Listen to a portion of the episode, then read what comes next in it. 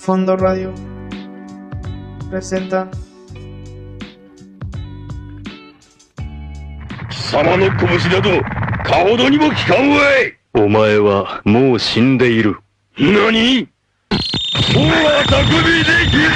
貴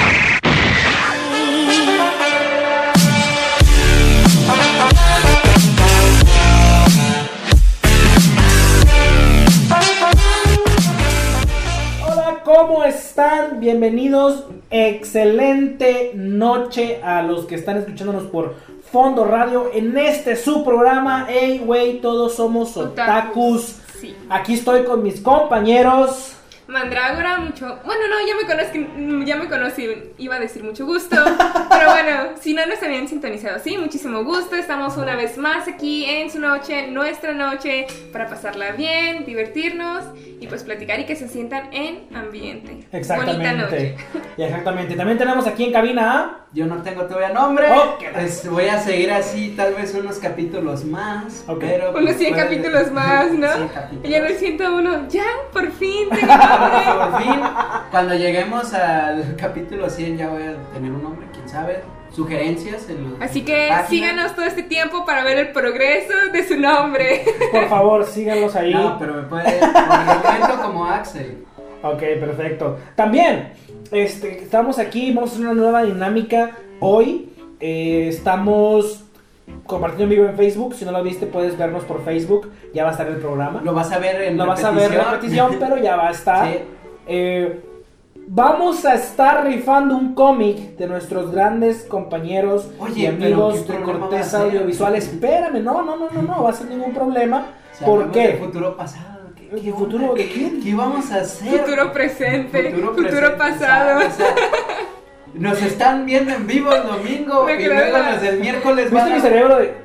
O sea, Me la, estoy- la gente del radio, de la radio cuando nos escucha van a decir, oh, están ahorita rifando algo y luego lo ven en Facebook, ah, lo rifaron en el domingo. No, vamos a hacer la rifa, Sí. hasta todavía no se va a hacer, pero vamos a hacer la rifa con todos los que estén ahí. Ahorita les vamos a hacer la dinámica de la rifa. Vamos a decir qué cómic es. Ya por favor, aquí lo tiene mi compañera Madrágora. Por favor, sácalo, Madrágora. Ahí lo tenía guardado. Aquí está. Este cómic llamado Menta y la- es la princesa de los Kikigotes. Es de, de nuestro- de nuestros amigos Corteza Editorial. Talento mexicano, señores. Huele hermoso. Sí. Huele a Y limón. huele a limón. ¡A venta! ¡A venta! ¡Ah, huele a menta! No, es que, bueno, algunos entenderán la referencia. No. de Bob Esponja. Este, sí, ¿En ¿no? qué capítulo sale Bob Esponja? El plan Z de Plankton. La película. La La película, película. no es un capítulo. Tú dijiste No, bueno, es capítulo. la, la película cuando Ah. dice ahí huele a limón. Hace falta referencia. Oye, Oye, ¿no nos es? están viendo cuatro. Cuatro, un saludo a todas esas personas que lo están viendo en Facebook. Cuatro personas. Y eh, también, por favor, Ay, chequense este libro. Este libro que es el que vamos a. Este cómic que es el que vamos a estar rifando de nuestros compañeros Y la radio escuchas. Corteza Audiovisual. El arte es de Erika Erika, Casab. Y la historia es de Carolina Hearst. Entonces, aquí está. Les voy a leer, leer un poco de lo que es la reseña. No la reseña, sino más que nada de qué trata este cómic. Ahí va lo que dice. Dice, Menta es de personalidad libre y soñadora. Si por ella fuera, pasaría su tiempo trepando algo- árboles y comiendo pastelillos de chocolate Ah. y vainilla. En serio. Pero ha llegado el momento de que tome su lugar como princesa de los Kikigotes. Este cómic yo ya lo leí, no voy a dar spoilers, pero está muy leí. bonito. Yo no lo leo porque si doy spoiler. No le pide- Por eso no se lo dimos a leer, porque él sí spoilea. Disculpen, Sí. a veces hago spoilers sin, sin darme cuenta. Ando tan emocionado contando que es como de, ah, ya solté un spoiler. Chin. Exactamente. Este, este libro es el que vamos a Como cuando le estar. dices a una señora que está llenita, le dices, oye, ¿cuándo, ¿cuándo nace? Y luego te das cuenta que no nace. Oh, nunca me ha pasado. No, a mí mí sí, tampoco, yo mal. procuro no decir nada. Yo Yo- procuro no decir que nada su porque- anécdota. Yo llegando así anécdota. con la señora de, ah, felicidades, se ve que es un bonito embarazo, se ve que tiene buena forma. Y la señora, ay, pues son tamales, hijo. Entonces, no Son lo hagan, tamales. señores. primero fíjense si la señora está llenita o si tiene un bebé adentro. Entonces, sí, por favor, no le cometa el error de él. Y hay otro. Pero sí, chequenlos, chequenlos en la, en la, en la FIL. Chequen, vayan este domingo en la FIL, por favor. los, de las, los de la radio van a escuchar eso y van a decir. Bueno, "Ah, los que están en la sea, radio ya ahorita en este miércoles ya se acabó la FIL este Ya miércoles. se acabó. Pero se pueden llevar el, se pueden llevar el cómic y pueden disfrutarlo en su casa. Hoy es el último día, están a. ¿Qué hora es? Disculpen. Ah, están a seis horas que se acabe la fila, así que ya vayan. Vayan. Ya vayan, no, ya vayan. No, Sí, vayan a Terminen de leer. escucharnos y No, no es, vayan. una, no es una invitación, es una orden. Vayan, no sé qué. Sí, pero sí, lean mucho, muchachos. Vayan, Eso realmente Hay sirve talento muchísimo. mexicano y aquí tenemos la, la, la prueba de ello. Porque de verdad son muy buenos cómics, todos esos de enfrente y este. Son cómics, eh, como les digo, de corteza editorial. Y de verdad, de verdad. No nomás lo digo porque, ah, sí, tengo que decirlo. No, no tenemos que decirlo. No, de hecho no. No tenemos que. Pero es que de verdad son buenos cómics. No le piden nada. Tienes muy buen material. Es. No le piden nada a cómics que ya. a, a editoriales que ya Hasta están establecidas. realmente. o Sí, sea, son, son cómics hechos de mexicanos. Mexicanos, o sea, para mexicanos. mexicanos para- Realmente lo que decían ahí cuando hicimos la entrevista que piensan que los Que por cierto, mexicanos- chequen la entrevista, están Sí. en el Facebook. Sí, Las entrevistas están en Facebook Están con buenas. ellos. Muy buenas entrevistas. Chequen la entrevista con ellos, les va a gustar. Sí. Realmente, o sea, el talento mexicano a veces es muy subestimado, hasta por nosotros mismos. Sí, Entonces, la vayan a leerlo, realmente se van a sacar una sorpresa. Si quieres recomendarle a alguien que vaya a un pueblo de Mazamitla para un pueblo mágico, está en este libro. No nos hacemos responsables de lo que les vaya a pasar a leerlo, pero no. Este, es Es muy un libro de terror, para los que se llama Deimos. eh, Con hechos reales. límites. El, el- el autor, también hay una entrevista en Facebook, chequenla. Con El autor reales. nos dijo que era basada en hechos reales. Si se cae, vas a ver. No, no se cae. Que si se va a caer. Ah, no se cayó, qué bueno el muchacho. Ay, pero gracias, me la salaste. No, no te sale nada yo. Entonces, También no me echen la no me echo la culpa. culpa de tus problemas, ¿no? Pero de verdad, eh, también ese, ese libro, si les gusta el terror o quieren, les gustan los cómics, si les gustan los libros, cualquier tipo de lectura que les guste, vayan a la FIL, chequenlos. Eh, Vayan hoy, porque se el asustó nuestra querida Mandrágora porque se abrió la puerta, es el aire, hay, hay aire en cabina, ¿no? Entonces, pero de verdad, chequenlos, ¿Y si es un corteza editorial, véanlo, chequenlos y les va a gustar este cómic. Al que se lo gane se va a llevar un tesoro. De verdad. Sí. Es un Unas gran cómic y te vas a felicitaciones. Ah, no y te lo juro, te vas a quedar queriendo leer más. Sí. De verdad, te lo aseguro. Es el, es el volumen 1, es el número uno. Ok, vamos a rifar. Este es el número uno.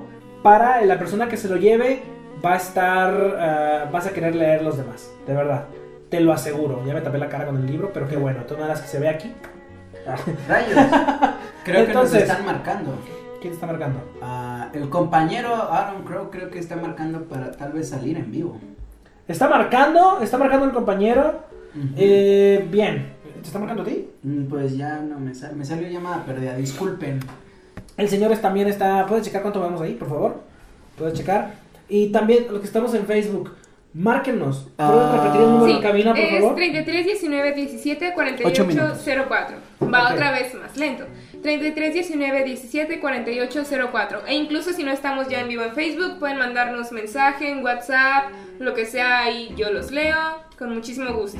Esa es la experiencia de haber trabajado en un Oxxo. Sabe repetir muy bien números. Nada, no se crea. No trabajé También- en Oxxo. Ah, ¿no? trabajé en No, Oxxo, no, no. no, no, no. Y no digas marcas. Ay, sí, sí.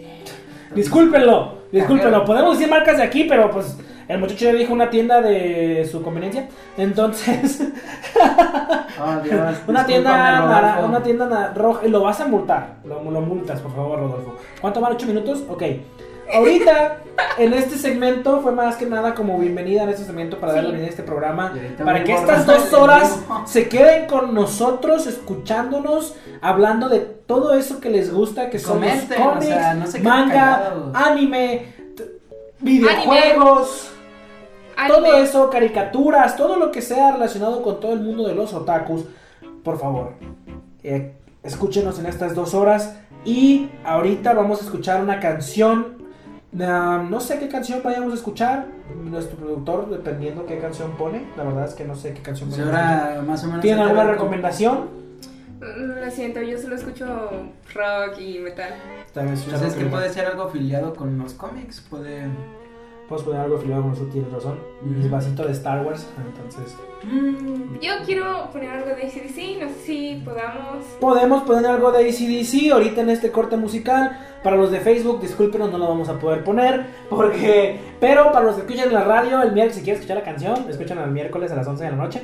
Entonces, ahorita vamos a eh, ir a un corte musical y regresamos a este programa. No se vayan, volvemos.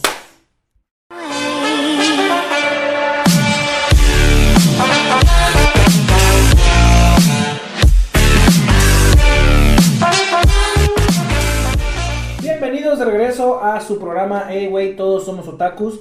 En este miércoles, en esta nochecita con frío, que ya está haciendo frío. en Sí, ya estamos en invierno, Ah, lo siento, es que dicen nochecita es como de... Ah, no sé, y usted... Bueno, ese es- día ahorita. Sí, sí, pero no, de- los de la radio tienen esa ilusión de que Tápense. estamos en la noche. Y patrocinen Entonces, cobijas, porque la última vez no... ahorita que bueno, aquí estamos mejor, ¿verdad? Estamos Sí, más frescos sí. que la vez pasada. Estábamos, más, estábamos mejor, porque la vez pasada estábamos en un lugar que sí estaba haciendo medio frío.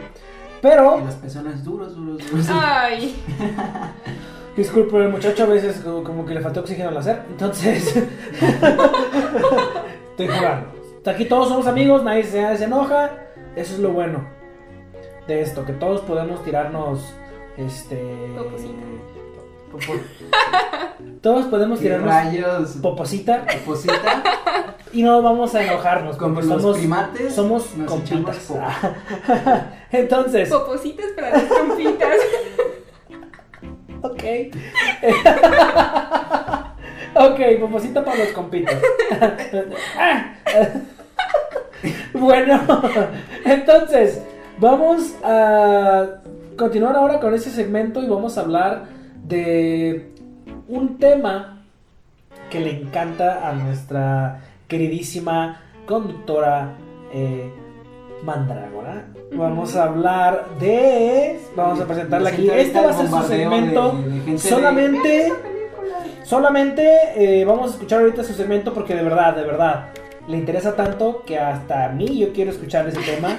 Entonces, cuando alguien te, cuando a alguien le gusta el tema y te va a platicar, te va a platicar bien. Entonces, Se está compartiendo escuchemos. algo de su felicidad. Exactamente. Sí, la Así que, sí. adelante. No es solamente mi felicidad, es muchísimas cosas porque la verdad es que este tema ha inspirado muchísimo en mí. Me introdujo más al mundo del cine, de decir, wow, sí me gusta esto. Y bueno, yo creo que muchísimos aquí, los que nos están escuchando, tanto en la radio como en el en vivo de Facebook, los conocerán. Porque, bueno, si están metidos en el anime, por lo menos deben, de saber un poco. Y es el estudio Ghibli de Hayao Miyazaki. Y pues quizá por ahí han de saber un poco más porque recientemente se murió Isao Takahata. Eh, si lo pronuncié bien. No sé, yo no, Takahata. no sé. yo no Sí, sé. no sí. sé. Pronunciación Yo no sé japonesa al... Oye, ¿y los subtítulos? Ah. Bueno, para los que no saben quién fue esta persona, es un- uno de los fundadores del estudio Ghibli. Fue el que dirigió la película de la tumba de las luciérnagas, que si no la han visto, vayan a verla. Solo les advierto que van a llorar porque es una película muy fuerte, porque a pesar de que ¿Cuál muchísimos... dijiste la tumba? La tumba de las luciérnagas. Ah, y ese te, Que aquí- aunque seas el más macho, te va, Sí. te va a sacar una lágrima. Que aquí nuestro ninja... ¿Qué? Sí, Samu- Samurai Fat. sí, Samurai no Fat. la ha Samurai visto, no la ha visto y tengo que venir. Se la voy a poner y la voy a amarrar al sillón para que la vea. Oye, Porque ¿qué la verdad es que- O sea, él no, él no se está poniendo, él dice que sí quería ver. Pues, yo ah, no si no no- quiere, no si no opuse. No, quiere. oye. Yo Bueno. jamás me opuse. Eh, o sea, él dijo, claro, yo, yo pongo hasta las papas y la y ahorita ya te fijaste cómo me quiere lo voy a amarrar. lo voy a golpear Perdón, y lo voy a hacer que lo vea y le voy a hacer este un, unas preguntas. Un Hayuken. Ay. Bueno, ya hablando más de cosas mm, más técnicas, por decirlo así, empezaré hablando de Hayao Miyazaki, ya que nació el 5 de enero de 1941.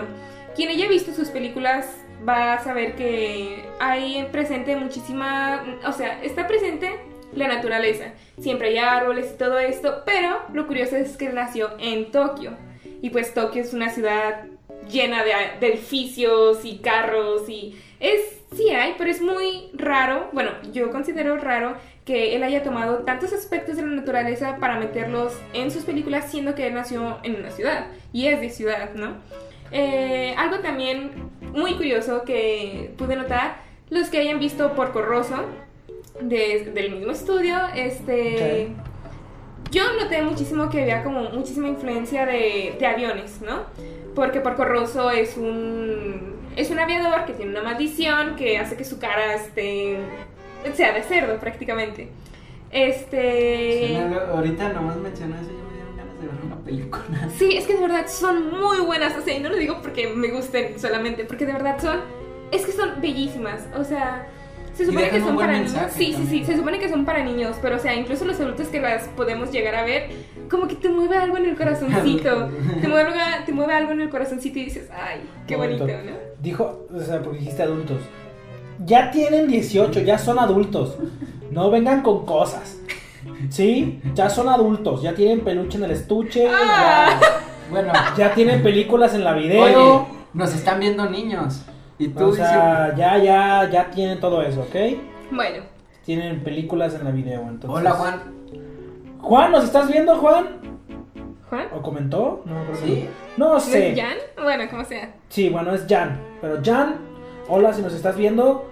Y Nos vemos qué dentro bien. de un mes, creo. Nos vemos, no dentro de un mes, de qué año nos vamos a ver para volver a, a- A grabar. a grabar. Es otra cosa que estamos haciendo, pero sí te interrumpimos. Adelante. Sí, sigue, bueno, sigue, no hay sigue. problema, no hay ¿Cuánto problema. vamos? ¿Cuánto vamos? Bueno, les decía Cinco minutos. que. ¡Oh, bien! Bien, tiempo. tienes, tienes. Bueno, les decía que en esta película hay muchísima influencia de los aviones y pues a mí me causaba con muchísima curiosidad, ¿no? Cómo era que estaban hechos tan bien, porque si hasta sabían las partes que lleva un avión y pues sí, puede ser que se hayan puesto a investigar antes de hacerlo, pero el dato curioso aquí es que el papá de, Haya, de Hayao Miyazaki era tenían como una, una fábrica, vaya, para construir piezas de avión de la Segunda Guerra Mundial.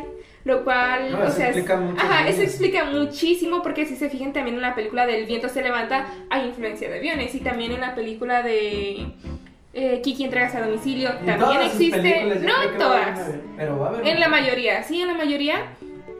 Puede que sí. Eh, también, una cosa para los que también hayan visto mi, vecino Totoro. Eh, Tenari no Totoro en japonés. es lo único que se dice en japonés. nos está viendo, así no se dice. ¿Eh? Ah, chale. Este. Notaron que las, la mamá de las dos protagonistas estaban en hospitales. Bueno, aquí va lo curioso. Y es que la mamá de Hayao Miyazaki también pasó muchísimo tiempo en hospitales y pues en varios porque tenía algo en la médula, creo que tuberculosis y también tenía algo en la médula espinal. Ok. Entonces, pues ahí también se ve influenciado, ¿no? Y lo curioso es que todos sus recuerdos de niños se iban ahí, ¿no? Que es en realidad muy normal para todas las personas que hacen películas porque siempre quieren quieren mostrar algo de lo que ellos vivieron en pues en pantalla grande, ¿no? Sí, sí, sí. Y también Transmitirlo, ¿no? Sí, transmitir. también algo, pues yo siempre he dicho que la vida te pone en donde tienes que estar al final de cuentas. Sí. Porque Hayao Miyazaki en realidad no estudió para, para nada de eso. Según tengo entendido, estudió algo de economía. ¿Es, un- ¿Es el Quentin Tarantino de Japón? ¿Qué? Ah, no, olvídalo. Viste que no estudió nada de cine ni nada No, de no estudió nada de es, cine. Es. Quentin Tarantino. Quentin Tarantino no estudió nada de cine.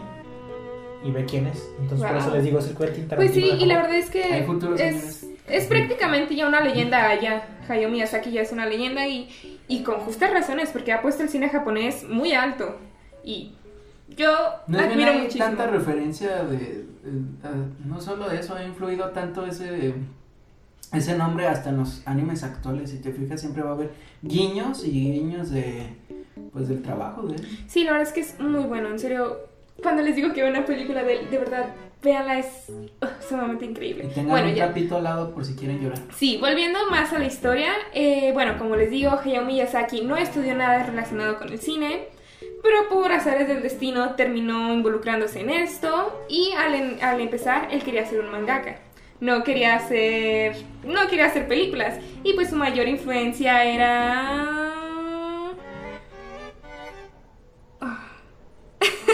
problemas No alcanzo a ver el nombre, no lo anoté bien, pero el creador del manga.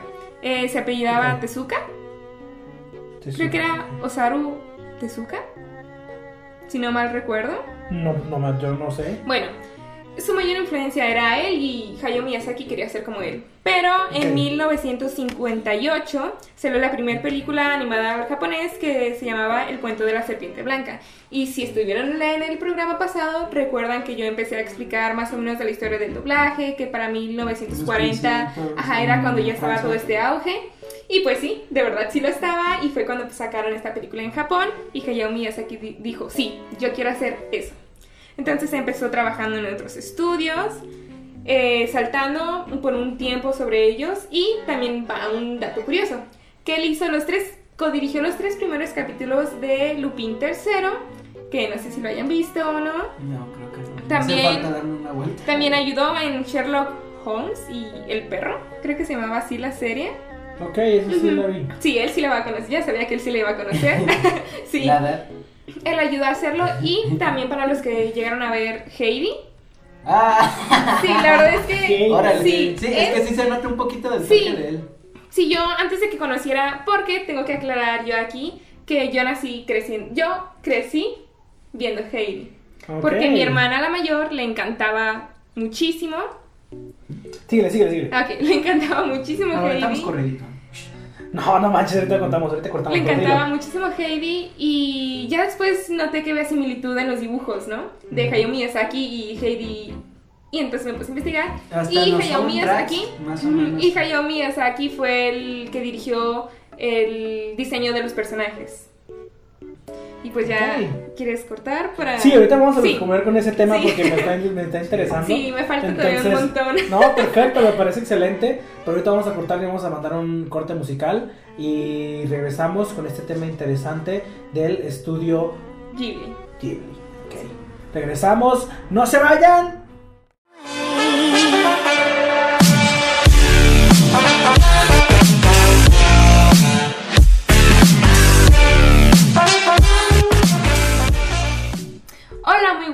Noches, bienvenidos otra vez a este su programa de Hey Wey, todos somos otakus. Esperemos que estén los que nos estaban sintonizando y hola a los que nos están apenas sintonizando. Y bueno, estábamos hablando de los estudios Ghibli. Ciertamente, sí. Ajá. Yo les estaba contando un poco la historia sobre esto porque la verdad es que a mí me gusta muchísimo esto, este, estos estudios y quizá algunos de los que nos estén escuchando también saben de él porque, pues, ¿por qué no? ¿No? Es una leyenda, O sea, es, es, una, el, sí, el puro nombre. o sea, es una leyenda nombre. japonesa ya prácticamente los estudios Ghibli, ¿no? ¿Ya en, el, Y- en la sala de, de leyendas? ¿Cómo Sí, sí. ¿Ah, sí? Ah, miren, digo cosas y resulta que. que No, sí, es que sí, sus películas han ganado varias veces el premio de la mejor película animada japonesa. El- últimamente, creo que también han ganado el premio León de Italia. Han ganado muchísimos ¿Verdad? premios, han ganado muchísimos premios. Pero bueno, en la parte que me quedé fue un poquito adentrándonos en la historia, ¿no? Antes de que se convirtiera en estudios Ghibli. Eh, nos quedamos en que Hayao Miyazaki eh, estuvo ayudando al diseño de personajes en la historia de Heidi.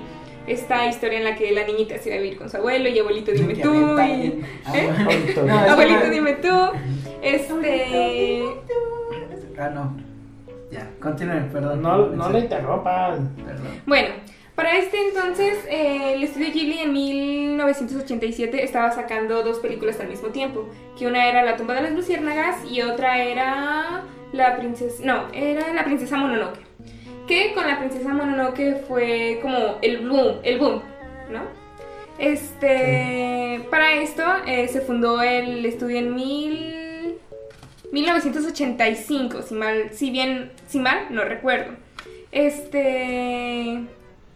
ah, ah, ah. ¿En qué me quedé? ¿En qué me quedé? Se Sí, la primera, sí, perdón, me adelanté un poquito. La primera película que sacó este estudio fue El Castillo en el Cielo, que Ok. se llama de otra manera. La verdad es que ese nombre en el español causa, causa muchísima, causa muchísima risa, porque es una mala palabra aquí, pero ya les pareció bonita. Buena. Bueno, Es muy buena, dilo. sí, Es como se las llama traducciones. la- El Castillo en el Cielo. Sí, ¿Cómo? allá, la Castillo en el Cielo. ¡Multa! Ah, no te creas. Allá parecía una buena idea, bueno, no se dieron cuenta. Ella dijo el nombre, tú lo- te van a multar otra vez. Por Sí, no se dieron cuenta de, aquí, de que en México no era buena idea. Bueno, ya después de eso sacaron la princesa Mononoke, que fue, les estaba comentando como el boom, y también estaban sacando la tumba de las luciérnagas, que fue como un, un, ¿cómo decirlo? Como un, no, no, no, matices totalmente distintos, porque La tumba de las luciérnagas es una historia muy brutal, es, ah, es, es muy Muestra bonita, mucho el es reflejo bonita, de la vivencia que puede tener una Ujú. gente que te identifiques en esa época de la Segunda Sí, porque Guerra. recordamos que todo esto fue, bueno, eh, la tumba de las luciérnagas está ambientada en la Segunda Guerra Mundial, trata la historia de dos hermanos que tienen, que será, el mayor ha de tener como unos 11, 12 años y la pequeña de tener unos 8, Cuatro. 5 años, sí, ¿no? Como 5 años, 6 por ahí. Es es como...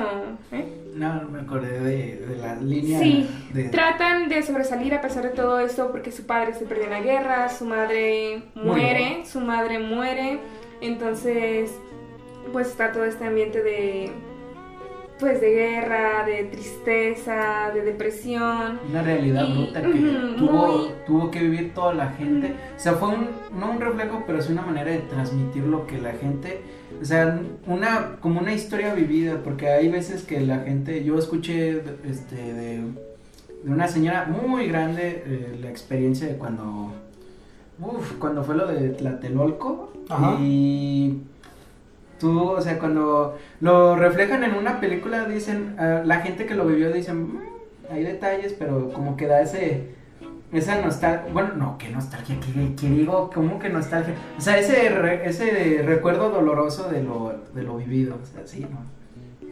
Sí, bueno, como les decía. Sí, las abuelitas son horneadas, ¿no? Entonces, Este, entonces esta película, a pesar de que podría parecer una historia infantil, no es infantil. No pongan a sus hijos a verla, por favor, es clasificación B. No la pongan a verla, van a Los quedar adultos traumados. Sí, no, no pesadillas, pero sí van a llorar. Van a llorar, se los aseguro. Y si son de esas personas que se hacen fuertes, al menos les va a tocar el corazón muchísimo, porque la verdad es que es muy triste. Yo me acuerdo y me parte el corazón, de verdad. Eh, bueno, ya, volvemos al otro lado que es la princesa Mononoke. ya, cosas más felices. Y les decía que con esta película eh, recibió el premio de la mejor película de animación de la historia. Este, y para esto entró como, ya había sacado varias películas, había sacado Porco Rosso, El Castillo en el Cielo, eh, varias, ¿no? Como creo que como unas 5 o 6 aproximadamente. Ok. Entonces Hayao Miyazaki decidió entrar como en un retiro, ¿no? Pero lo curioso es que mientras estaba en ese retiro, comillas, eh, salió la película de El viaje de Chihiro Uh, y Mm, Ajá. Entonces, por eso digo curioso, porque a pesar de que estaba en el retiro, esta película fue la que sacó, o sea, si ya había levantado el estudios como Ghibli con la princesa Mononoke, ajá, esto fue como que todavía lo levantó más, ¿no? Para este entonces los estudios Disney ya tenían como el derecho de hacer la el ¿cómo se llama esta cosa cuando ¿Qué? cuando como reparten las distribución. Ah, la distribución. Ah, exacto. ok, Ya ok. tenían la distribución de. O sea, ellos tenían como los derechos de la distribución de esas películas, ¿no? Ya tenían, ok, ya tenían. Ujú. ok, ya tenían. Sí, entonces ya era conocido, ¿no? Y cuando salió esta película de mi. mi ay, mi vecino Totoro y tú. Hoy Eh, no más. Hoy no más. Viaje de- Del viaje de Chihiro, pues todavía. Ah, muchísimos les encantó. Si no la han visto, véanla, de verdad. Fue tan genial que ganó un Oscar a la mejor película animada. Es, no es cualquier cosa. Y lo curioso también es que esta película se hizo sin un guion previo. Solo fue como, pues ahí, a ver qué sale. Ajá, a ver qué sale. Y la verdad es que Como lo que cuando- salió fue excelente. Cuando los dos papás tienen un hijo y como, a ver qué sale. Allá la aventó. Sí, no, la verdad. Oye, es esa que- referencia. Pero, pero este, este resultado fue bueno, ¿ok? Este resultado fue O bueno. sea, este niño salió prodigio. Toca pianito. Y sí, lo curioso es que, bueno, se sacó esta película mientras estaba en un retiro. Este, que ya, según esto, estaba en un retiro y siguió sacando como otras tres películas más. Sacó El Castillo Ambulante. O sea, pero es, es lo curioso, dice, un retiro. Sí. O sea, Guiño, ¿no? Niño, no sé. Sacó también este El viento se levanta, que es la película que me falta ver, que no la he visto. Eh, y ya después de aquí No ya hagan sí. spoiler, no, no se crean. Ajá, ya hizo su.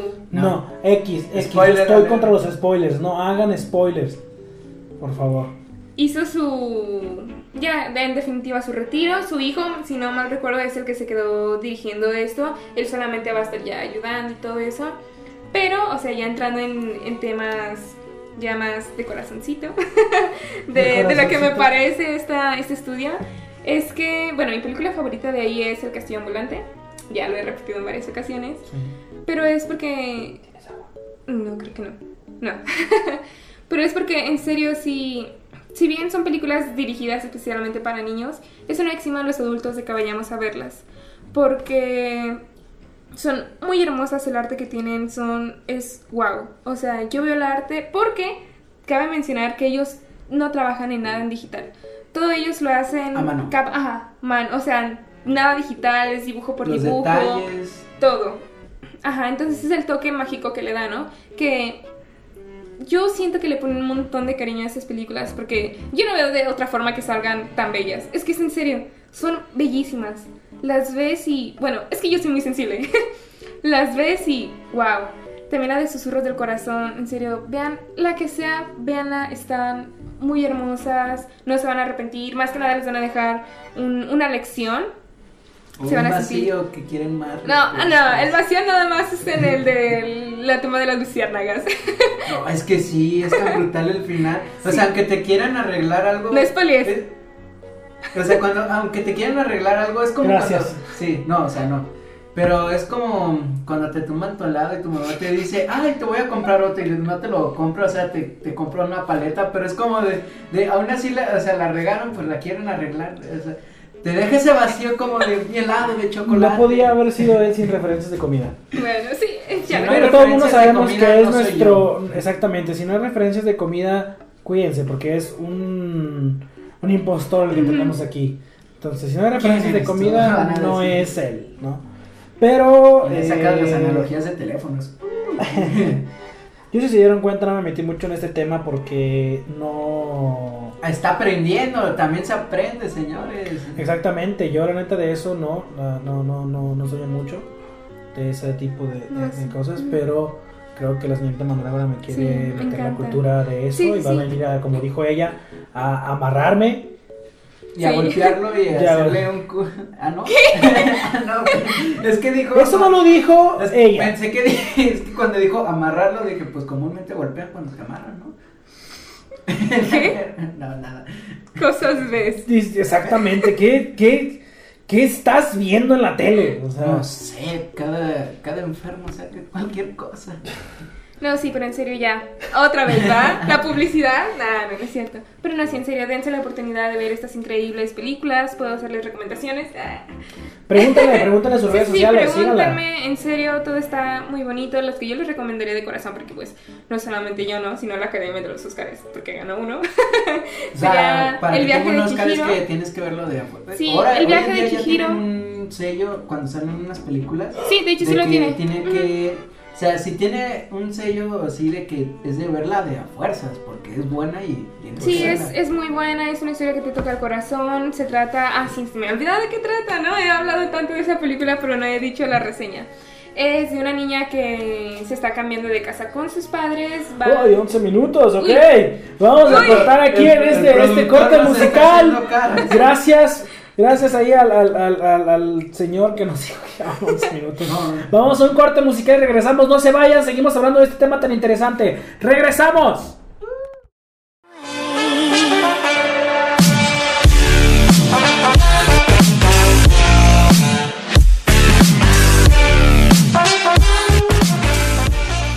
Hola, buenas noches, bienvenidos otra vez a este su programa Hey Wey, todos somos otakus y recuerden, nos están escuchando por fondoradio.epc.com Y bueno, estábamos hablando de los estudios Ghibli, ya había terminado como de hablar de cosas técnicas de la historia, eh, de cuándo se inició, los premios que habían ganado. Y les estaba, estaba a punto de contarles de qué trataba la película del viaje de Chihiro, que como les comentaba, esta película fue la más famosa de estos estudios, ganó un Oscar, ganó en Japón el premio de la mejor película japonesa de la historia. eh, y de hecho, que se estrenó recientemente en China, eh, rompió taquilla. O sea, no sé si se llama como rompió taquilla. Sí, rompió Ah, sí, taquilla. sí, rompió taquilla porque en serio es muy buena. Eh, la historia se trata de esta niña Chihiro que se está cambiando de casa. Tiene también como, ¿qué será? 12 años. Pues ella no se quiere mudar, ¿no? Obviamente yo creo que todos estaríamos en su lugar, porque pues, ¿cómo vas a dejar a tus amigos, tu escuela, tu vecindario? La Entonces, señora del restaurante que iba diario. así la señora del restaurante, los tamales de la esquina, los tacos, Bueno, allá ramen y... el ramen de la esquina, bueno, ya. Este va con sus padres a, a su nueva casa, pero por alguna razón se pierden y su padre, bueno, no se pierden, su padre decide tomar un atajo. Entonces se pierden. Ahora sí llegan a un como una entrada de algo, como sí, un, no sé, un túnel, un túnel, sí, perdón. Llegan a un túnel, se tienen que bajar del auto. Llegan como a una ciudad extraña en la que curiosamente no hay personas, pero hay comida ahí. Entonces los papás. ¿Hay comida? Sí, en la película. Debería que verla. Chihiro se quiere ir porque no se siente a gusto ahí. Le dice a sus papás que se vayan. Sus papás se sientan a comer muy cómodamente. Este, Chihiro va a ver qué más hay alrededor. Se da cuenta de que está cayendo la noche y que conforme está cayendo la noche se empiezan a ver criaturas. Eh, son criaturas obviamente raras, ¿eh? No son como perritos, gatitos. No, son monstruos, literalmente. Entonces se encuentra con un niño que se llama Haku y le dice, ¿qué estás haciendo aquí? Tienes que ir, ¿no? Entonces, pues ya como que le dice, ya, vete, te van a ver, si no te vas, vas a estar en grave peligro. Eh, Chihiro cuando regresa donde estaban sus padres, ya no están sus padres, están cerdos en sus padres. Eh, no encuentra cómo salir de ahí, pues ahí se desarrolla esta aventura en la que va a ayudar a Haku, se va a ayudar a sí misma. Eh, se van a dar cuenta de que es una pe- película donde, a pesar de que Chihiro tiene una edad tan temprana, demuestra que todos pueden ser fuertes, que pueden enfrentarse a cosas que no se han imaginado y que no va a pasar nada, que van a estar bien, que se van a superar y de que somos capaces de todo. Entonces, de verdad, se los recomiendo. Además, es una película muy fantasiosa. Tiene muchísimos toques de fantasía. Hay un personaje que creo que es mitad eh, araña. Tiene como seis brazos. Es uno de mis personajes favoritos, que es el que controla las calderas. Está la bruja Yubaba, con su hijo que es más grande que ella y es solamente un bebé. Este, ¿qué otro personaje está? Haku, que también se convierte en dragón. Eh, mm, hay, hay como unas cositas que son como polvo, que son partículas de polvo, pero son bien tiernas porque tienen ojitos y boquita y, y les gustan los dulcecitos que tiene Chihiro.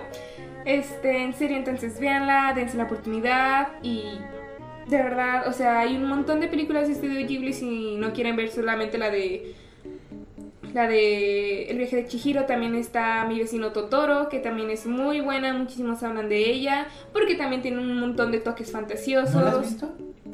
Yo sí. Ah, es que cuando dijo eso pensé que no la había visto. Dijiste lo, lo que dice la gente dije, ah, no la he visto. No, sí, pero, o sea, sí la he visto. Porque tiene, o sea, digo que las personas dicen que es muy buena porque tiene un montón de toques fantasiosos, tiene una historia muy bonita, también muy tierna. La protagonista son dos niñas, eh, su madre está enferma, su padre pues les cuida como puede, y hay un árbol enorme donde conocen a esta criatura que es Totoro. Hay un camión que es en forma de, o sea, un gato que tiene forma de camión. Este... Entonces sí, hay un montón de películas, no solamente son estas dos, hay muchísimas. Está Náusica, El Valle de los Vientos, si mal no recuerdo su nombre. Está Mi vecino Totoro, El viaje de Chihiro, El castillo vagabundo, que por cierto esa es mi Ah, favorita. Este... Está Los cuentos del mago de Terramar, si mal no recuerdo. Está también Mis vecinos los llamada. Guerra de Mapaches. De verdad son muchísimas. Dense la oportunidad para verlas. No sé qué están diciendo. Dense la oportunidad para verlas. Son maravillosas. Es que me está hablando el patrón por ahí. Ah, ok. Tráeme el teléfono a la casa, por favor. Son maravillosas y en serio, pues véanlas. No sé si quieren ustedes comentar algo sobre esto. ¿Les Mm, gustó? pues ¿Les que llamó me dijiste que me ibas a meter en este mundo de, Sí. del. del. ¿Cómo se llama? De este. de Hayao los estudios. Sí, exactamente. Que me ¿Estudios vas a meter en este mundo de los estudios de Ghibli para poder este. verlo. Espero que aún así puedas Sí, venir claro. y ver las películas. Y pues la verdad es que. Hacerlo sin problema, podemos. Sí, claro, yo la verdad es que nunca me aburro de verlas y también un dato curioso es que le pusieron Estudios Ghibli porque este nombre fue el nombre que tuvo un avión en la Segunda Guerra Mundial para sobrevolar el desierto del Sahara. ¿En Y serio? en honor, ajá, en honor a ese avión le pusieron Estudios Ghibli. Estudios Ghibli, no lo de eso. ok. Y pues algo curioso también es que el logotipo del Estudios Ghibli es mi vecino Totoro. Oh, Ah, es como su mascota. Ok, la mascota Totoro. Bien, Ujú. perfecto. Me parece excelente. Entonces, en serio, les digo, véanlas, no se van a arrepentir. Creo que ya se debieron de haber aburrido de mí escuchando decir tanto No, esto de que no, las vean. no, pues, Pero es bueno. en serio, en serio, en serio son buenísimas. ¿Qué, qué les puedo decir yo, no? A mí me encantan. Me pues sí. encantan a todos a los que les, digo les, ¿Me les digo que las vean. Claro, a todos a los Para que les digo que las llamada. vean. Les encanta, de verdad, véanlas. Sí, y qué bueno que lo mencionas, todo lo que estás diciendo, porque la verdad es que, hablando de todo esto de, de- de que somos otakus, o sea, que solo sí lo somos, para todos, como dijimos la Sí. primera vez, todos esos otakus de, de closet, aquí, aquí, este, destápense, la neta. Sí. Aquí es para ustedes y todo esto se hace para ustedes, ¿sale? Entonces, pásame eh, el número de nuestro patrón. Entonces, vamos a, en este segmento, ¿ya llevamos cuántos segmentos de esto? Cuatro. Cuatro. Tú, a ver, señor, ¿qué tema trae usted preparado? A ver. Mm, realmente tenía un poquito de las especulaciones que había del nuevo remake de Resident Evil 3. Nada más que. Ok, pero Está- ese segmento lo dejamos para el segmento de videojuegos, Sí. ¿verdad? Todavía vamos a hablar, antes de los videojuegos tenemos que hablar de varias cosas. Antes de... Tenemos que hablar... Cómics. Claro que sí, señores y señores. Comienza el, el segmento de cómics. Aquí le damos un fin a todos los estudios Ghibli Ah, porque creo que ya lo... ahí empiezan a transmitir este lo de crisis de tierras en bueno de las series. Hoy dom- o- domingo o miércoles. Hoy, hoy, hoy, hoy. Ah, no, perdón, el domingo, el domingo. Sí, porque el señor te confunde. Entonces, eh, vamos a hablar de cómics y esta vez vamos a hablar. La vez pasada hablamos de Deadpool. Le tocó, le tocó a Deadpool. Que Ser por aquí está- protagonista. por aquí está su vaso. ¿Dónde está el vaso de Deadpool, señoras y señores? Dímelo. ¡Ay! ¿Dónde quedó el vaso de Deadpool? Ah, no. ¿Dónde quedó? No, este es de Spider-Man. lo vi, este es ah, no, no, Spider-Man. No, este no es el de Deadpool. Bueno, por ahí debe de andar. Por aquí debe de estar el vaso de Deadpool, está perdido. Este, bueno, este es de Star Wars. Pero vamos a hablar ahorita, así déjalo. De, le va a tocar el personaje a... ¿Cuál creen que voy a hablar el día de hoy? No sé, tú dímelo. No sé, tú dímelo por dos. ¿Cuál creen? ¿Cuál creen? Ustedes díganme, la vez No pasada sé, es que no, no das pistas, es de rojo y viste. Ajá, sí, danos No pistas. das pistas. Danos Es pistas. negro. Batman. ¡Ah! Diste en el clavo. Hoy vamos a hablar No, de uno de no mis personajes favoritos racista. desde toda, toda, toda mi vida. ¿Ok? Y es el personaje de Batman, Bruce Wayne. ¿Ok? Vamos a hablar. O a traducción aquí en México, Bruno Díaz. No sé qué tiene que ver Bruno Díaz con Bruce Wayne. Pero bueno, ¿no? Vamos a hablar de ese personaje a todo el jajas, ¿no? El bromas. El bromas. Vamos a hablar de eso. De Batman. ¿Puedes decirme cómo vamos ahí de tiempo? 10 minutos. 10 minutos exactos. Nos Eh, vamos, Nos vamos. vamos, Vamos a escuchar una canción, yo creo, no de Batman todavía, en el siguiente segmento a lo mejor sí, pero en esta vamos a escuchar una canción eh, un poco especial, pero todavía pegado a los cómics. Vemos cuál les ponemos ahorita. ¡Y regresamos!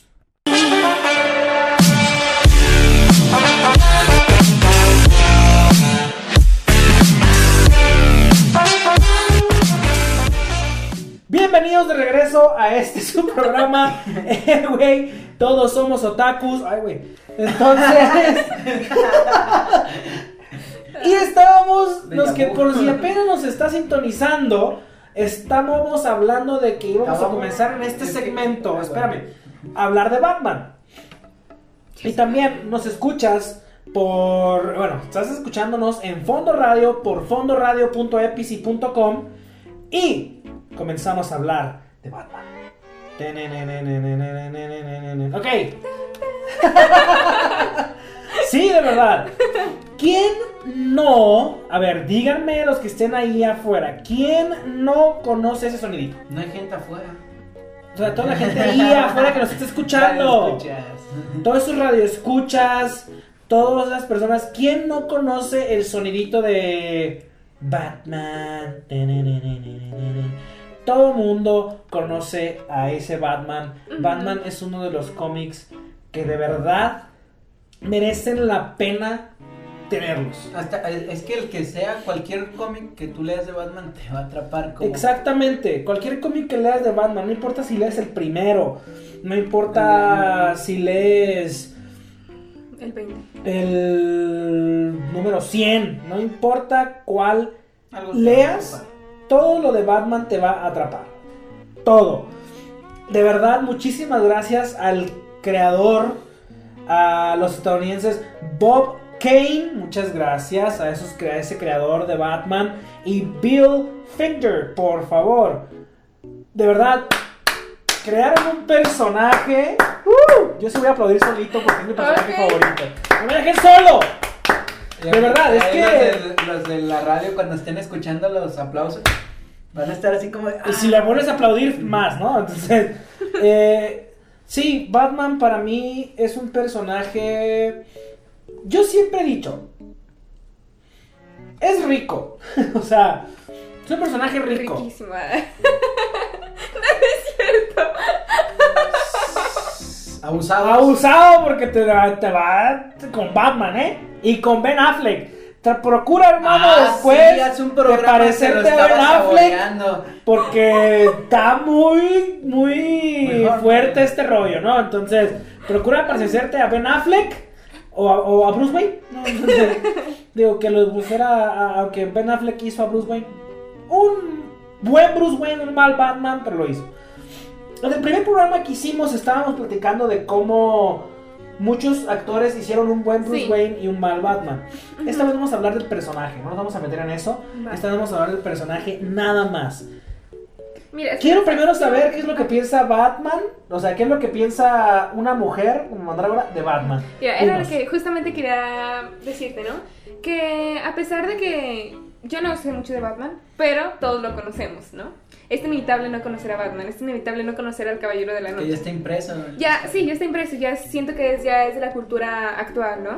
O sea, cuando Eh. ya nace un bebé, es como de que aquí tenga su, su cómic, lo lee y después. A ver qué nos Vete al cargador de mi laptop, por favor. Ah, disculpe. Mira, a mí la nada, no verdad es que a pesar de que no sé mucho de él, es un personaje que me gusta mucho porque, o sea, teniendo muchísimas otras cosas que hacer. No.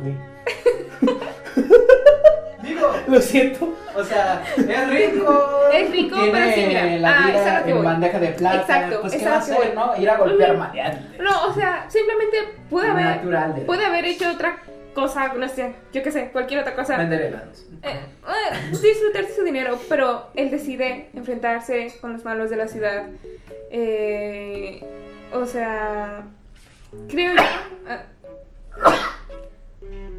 ¿Salud? ¿Salud? Ay, ya. Perdónenme. Sigue. Ok. Perdón. Estornudé, radio escuchas. ¡Wow! Muchas. ¿En serio? No, lo escucharon, ya me imagino. Muchas disculpas. Los que nos estén escuchando con audífonos eh, o, o en plena cena con la familia y se escucha el estornudo de la mamá que esté comiendo. Salud, hijo. Ah, fue la radio. Gracias a todos esos que dijeron salud. Que fue inercia el decirlo, pero, pero continúa, perdón. Sí, bueno, eso es lo que iba, ¿no? Que Oh, acá. puede haber, pude haber elegido hacer otra cosa, pero decidió quedarse en esa ciudad a, combar- a combatir a los malos. Y como ya les decía, o sea, independientemente de que la persona haya leído o no un cómic de, Ba- de Batman, sabe lo necesario, bueno, no lo necesario, lo básico, ¿no? Como los principios, que es que mataron a, su, a sus padres que es rico. es rico. Que dijiste. Economía. está rico. eh, economía. También, en todos los sentidos, sí, por favor, aclarar. En todos. En todos los sentidos. Este. Tiene a su Gonzalo mayordomo. Estuvo con. Este güey, ¿cómo, ¿cómo se llamaba su Robin? No. Robin. Ah, sí. Eh. Hay muchos. Ah, bueno, sí, cierto. Bueno, estuvo Pero el con primer él. Robin. Bueno, les decía. Disculpa. Este, los que no han leído los cómics pues saben todos estos, todos estos aspectos perdón. Otra frase célebre. Mandrágora Independiente. 2019. es que todo está de la. Y cuando se pone. Va a estar. Todo se va a la blula. Espérate, no me reír. La quebramos, señoras y señores. Lo siento mucho. Cada vez que queramos decir algo va a ser. O sea, ya se está poniendo la cosa bien. Cuando la vean en la calle, cuando la vean en la calle, radio escuchas, Van a- eh, díganle. "Blum". Y va, y va a voltear como suricata. Sí, es. No hablaban. Va a ser el llamado de ella. Ya me imagino a alguien hasta arriba en un monte con un. Nada más escucha el. De- entre los arbustos como suricata. Ya se me olvidó lo que estaba diciendo. Estabas hablando del blue, ¿verdad? Chris. Dile, Bueno. síguele, síguele. Pues es eso, ¿no? Que ya independientemente de si han leído o no, ya todos sabemos de él. Eh, yo opino que es un personaje muy curioso, ¿no? Porque tiene un humor como muy... Muy pesado, siento yo, que es muy serio. Batman es muy serio, es un Es personaje muy, muy, serio. serio. em, Hasta a veces muy, muy agresivo. Es Sí. un poco agresivo, sí. sí, entonces creo que eso es como algo que lo distingue de los demás. Algo que quiero darles a entender también aquí a los que están escuchándonos y sé que muchos eh, van a ver, Batman lo tienen como un personaje el cual no mata. Están equivocados. Batman sí mata y ha matado en varios cómics. Ha matado a varias, a varios, no buenas personas, obvio. Él está contra los malos, pero sí mata. Les quito eso, les abro los ojos, ese panorama a todas esas personas que creen que Batman nunca ha matado en su vida. Uy, cocina, man. Claro ha matado, claro que ha Es matado. como cuando lees la- las tortugas ninja, realmente ellos también matan. Es que también desde siempre nos han puesto un Batman que nunca ha matado. Entonces, sí, sí mata. Sí mata, Batman sí ha matado. Si se dieron cuenta en la última película de Batman, la que fue Batman v Superman, en esa película nos Le dimos cuenta cuando fue cuando fue a rescatar A la mamá de, de Superman, nos dimos cuenta que esos golpes que les daba no eran golpes para dejarlos inconscientes, eran golpes para matar. Les dio golpes fuertes, les quebró el cuello a dos o tres, les disparó, o sea, hizo varias cosas. A uno lo, aventó- lo metió en un cuarto con una granada, o sea, sí se dieron O cuenta de esa no, no pasa nada que estés en un cuarto y te lanzan una Sí, sí, no, no, te no vas a No, yo lo hice ayer. Te vas a dormir eternamente, o sea, Sí, ¿qué- sí, o sea, ¿Quieres dormir? ¿tienes, Ah, insomnio? Métete a un cuarto con una granada y ¡buah! vas a dormir como nunca. Sí, pues sí. Muchos, reco- muchos recomendarían una pastilla, ¿no? Este, él recomienda una granada, ¿no? Medidas extremas, ¿no? Medidas extremas Medidas desesperadas para situaciones desesperadas. Y, y gente extrema. ¿no? Entonces, pero sí, de verdad, les abro ese, ese mundo. Y otra cosa que también es un dato muy curioso, para todas las personas que les encanta Batman, Superman nunca le ha ganado. Es Bueno, oye, entonces, mira, quiero hacer un paréntesis aquí. ¿Qué entonces es un antihéroe? ¿Qué entonces es un Sí, antihéroe? porque a mí me habían Uf. dicho, un antihéroe es el que mata, Mm, ¿Quién te dijo eso? Mis amigos. A sus amigos, ahorita les vamos a corregir eso, por Los favor. quiero mucho, Pero por después de un corte musical. Pero después de un corte musical y regresamos. Pero sí, ahorita regresamos y seguimos hablando de eso. Pero sí, Batman nunca le ha ganado a Superman. Nomás me voy con eso. Batman, digo, perdón, Superman nunca le ha ganado a Batman. Lo siento, fue al revés. Superman nunca le ha ganado a Batman. Así que Y eso lo hace excelente. Y vamos a un después. corte musical. ¡Regresamos! Y ahorita volvemos.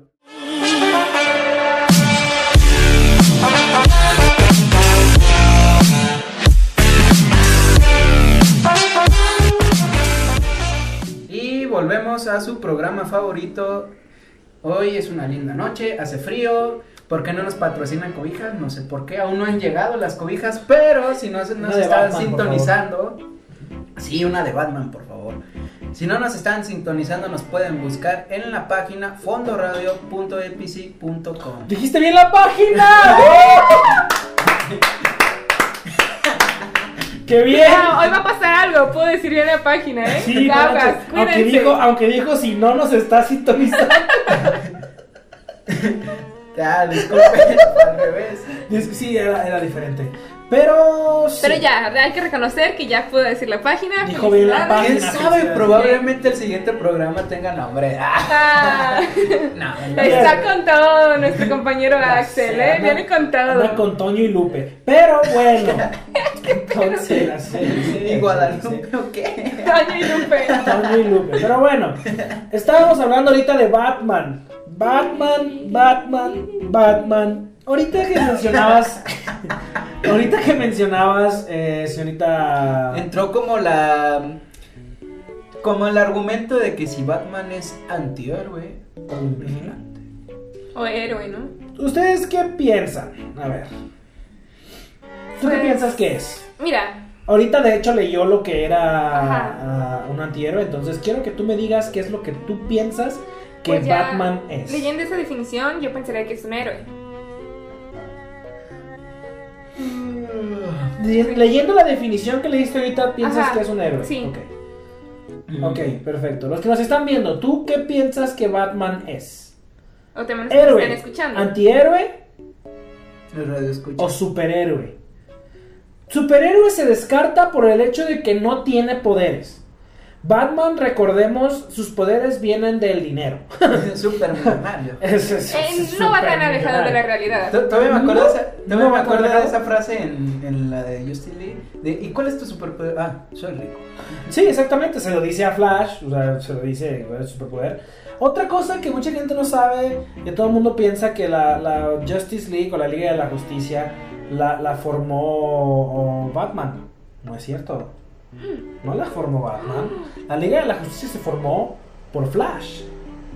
Si no recuerdan en esos cómics, ahorita les recuerdo bien el, les recuerdo Es bien que el Flash número es del el que cómic. de cierta manera junta a todos. Es el, como, Es, es el que junta a todos, exactamente. Y de hecho, fue ese amigo eh, extrovertido. que si sabes hablar, Alexis, dicen. Ah, no es Alexis. ¿Quién es Alexis? Axel, Daniel, desde aquí te corrijo. Entonces, O sea, llevamos como, ¿sabe cuántos meses trabajando en un rodaje? Y todos me dicen Alexis, o sea, es Axel. sí, le dicen Ya, Alexis. acostúmbrate mejor, Alexis. Es No. más fácil. ¡Ese va a ser tu nombre artístico, Alexis! ¡Sí! ¡Sí! Me ¡Matata! niego, me niego.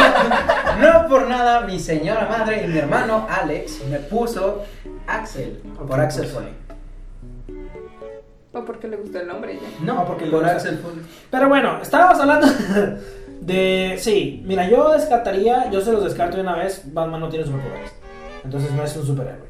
Héroe, sí podría llegar a serlo, pero Batman entra en la categoría que es un vigilante o un caballero de la noche, como se le llama. Eso es en la categoría que está Batman, porque bueno, no tiene poderes, también mata, entonces el héroe es la persona aquella que no mata, es- entonces un antihéroe hace las cosas buenas, A su modo. pero a su modo. Y Deadpool, pues Deadpool la vez pasada que estábamos hablando de Deadpool, él sí es un mercenario. Él es un mercenario que mata por el dinero, entonces a fin de cuentas eso es lo que es. Y Batman no lo hace por el dinero porque el dinero ya tiene, lo hace porque quiere ayudar. Entonces eso lo hace un vigilante y un caballero de la noche. Esa es, una- la categoría en la cual yo lo pondría y esa es la categoría en la cual debe de estar. A ver, no antihéroe, porque pues la verdad es que no, lo- no lo pondría en esa categoría. Pero sí en una la categoría que les digo, ¿no? Yo creo que la verdad es que Batman fue parte de mi niñez desde que estaba yo muy chico. Yo siempre apoyé a Batman, no sé por qué Superman nunca me agradó. Esas mallas rojas. Se me hace muy poderoso, no, se me hace muy poderoso. Muy exagerado. Y siento que, o sea, no sé, es muy poderoso y como una persona muy poderosa como que me cae mal, ¿no? Entonces, entonces no sé, se me hace muy, muy poderoso, pero Batman no. Batman es un humano al cual consiente todos los golpes. Todo lo que le hagas lo sientes, huesos rotos, todo. Y aparte su historia, la manera en que es un mujeriego. O sea, es un mujeriego con dinero. Que aparte lo ves en la escena con Christian Bale cuando llega a presentarse con Rachel, ¿no? Y le dice, y está con el... comis- ¿Cómo es el Harvey. comisionado? Está con Harvey Dent y le dice, llega con el restaurante. Le- ¿no? es llega no, una no. supermodelo, ¿no? No, pero lo chistoso es, de, es que no podemos juntar las Exactamente, llega Claro con un que sí. supermodelo. El mío, el mío, el, el No, ¿Qué digo? El mío, el mío, el mío. El- el No, no, no, exactamente. O sea, Le llega con, ya se lo pegué, llega ya con se lo pegué. Rachel, ¿no? Este. Es un humano mamá. sí, ¿no? Entonces, llega con, con, con Rachel y Harvey Dent llega con una supermodelo en primer lugar, ¿no? Llega hablando, entonces le dice, ¿qué tal si juntamos un par de mesas, no? Y Harvey Dent, ¿no? Dice, no creo que nos deje juntar las mesas, yo creo que sí, el lugar es mío, ¿no? Entonces como que, por favor que vengan a juntar las mesas, ¿no? Y es un lugar de los más exclusivos de ahí, entonces, desde ahí dices, eh, me cae bien, ¿no? Entonces, y aparte, desde que se iba a hacer, iban a ir a un ballet, un ballet este, de Moscú, y traían, y traían a todas las modelos del ballet de Moscú, todas esas. Y el vato, en lugar de que se presentaran, prefirió comprar el teatro y comprar a todo el ballet y canceló la obra y se las llevó en su yate, ¿no? Entonces, eso es tener lana, señoras y señores. y aparte, ¿Quién no compra un y aparte, teatro? exactamente, Sí, ¿quién- claro, súper ayer la noche yo compré ¿no? un teatro, ¿no? O sea, Eh, ahorita vamos de una vez aquí, Sí, primero sí, vamos a vamos, sí, Vamos a poner el que está aquí. Me encanta también cuando va a salir a la calle, ¿no? Por, por ejemplo, salir a la calle y dice este Alfred, ¿no? Él le dice, va a usar la moto, señor, ¿no? no va a usar el- la, la batimoto, señor. En el día, Alfred, no es sutil. Voy a llevarme el Lamborghini. En la día, el Alfred, uy, sí, qué sutil. o sea, tiene muchísimos carros, tiene carros, tiene una mansión, tiene casas. ¿Quién no quisiera ser Batman? O sea, la verdad, la verdad, ¿quién no quisiera ser Batman? Y aparte que le gusta el color negro, y a mí me encanta el color negro. Ah, fíjate que muchísimas personas piensan que mi color favorito es el negro, pero no. Yo nunca dije que fuera negro. No, no, pero muchísimas Ah, personas ok. piensan que mi color favorito es el negro, pero no, no es el negro. ¿Cuál es, el, cuál es tu color El favorito? café. Me Cosas encanta el café. Se aprenden cosas nuevas todos los días. El café sucio. El color. ¿El color caca? Sí. Sí. El color si le quieren dar algo en su cumpleaños, estará Dele uno de encantado. esos cerotitos que venden en, en las, en las tiendas de bromas. Sí, que ya, justamente en un mes es mi cumpleaños, si me quieren regalar algo, bienvenido. Tampoco se Justamente, pasen. Lo curioso es que le puedes hacer tú mismo el regalo. Vas al baño, pones una caja. A ver, dije que me gustaba el color. Por eso. Aquí un Pero cuidado, si No, estás no. malo, puede ser de otro color. Guácala. No, dije que me gustaba el color, no la cosa. Es más que huele.